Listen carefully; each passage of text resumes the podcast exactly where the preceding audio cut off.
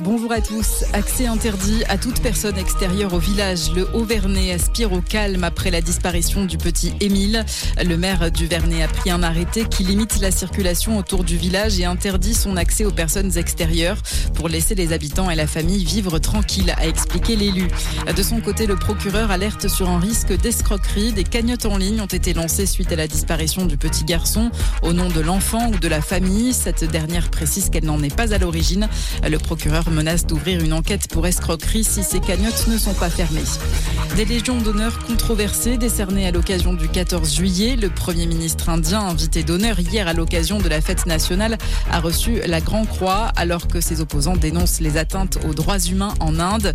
Et puis le PDG de Total Energy, Patrick Pouyanné, a été élevé au rang d'officier, ce qui a suscité de vives critiques de la part de la gauche. L'entreprise est régulièrement ciblée par les militants écologistes, notamment pour son méga projet projets pétroliers en Ouganda. Plusieurs associations environnementales déposent un nouveau recours pour demander la suspension des travaux de l'autoroute entre Toulouse et Castres. Elles considèrent que le chantier menace des espèces protégées.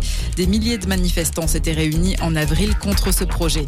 Un dôme de chaleur continue de sévir aux États-Unis, de la Californie au Texas, avec des températures extrêmement élevées. Plusieurs villes pourraient battre leur record de chaleur ce week-end.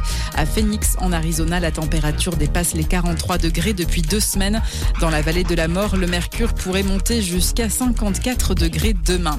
En France, 10 départements sont placés en vigilance orange aux orages de la Haute-Saône à la Haute-Loire, en passant par la Saône-et-Loire et, l'Ain. Les Alpes-Maritimes sont-elles en alerte orange canicule?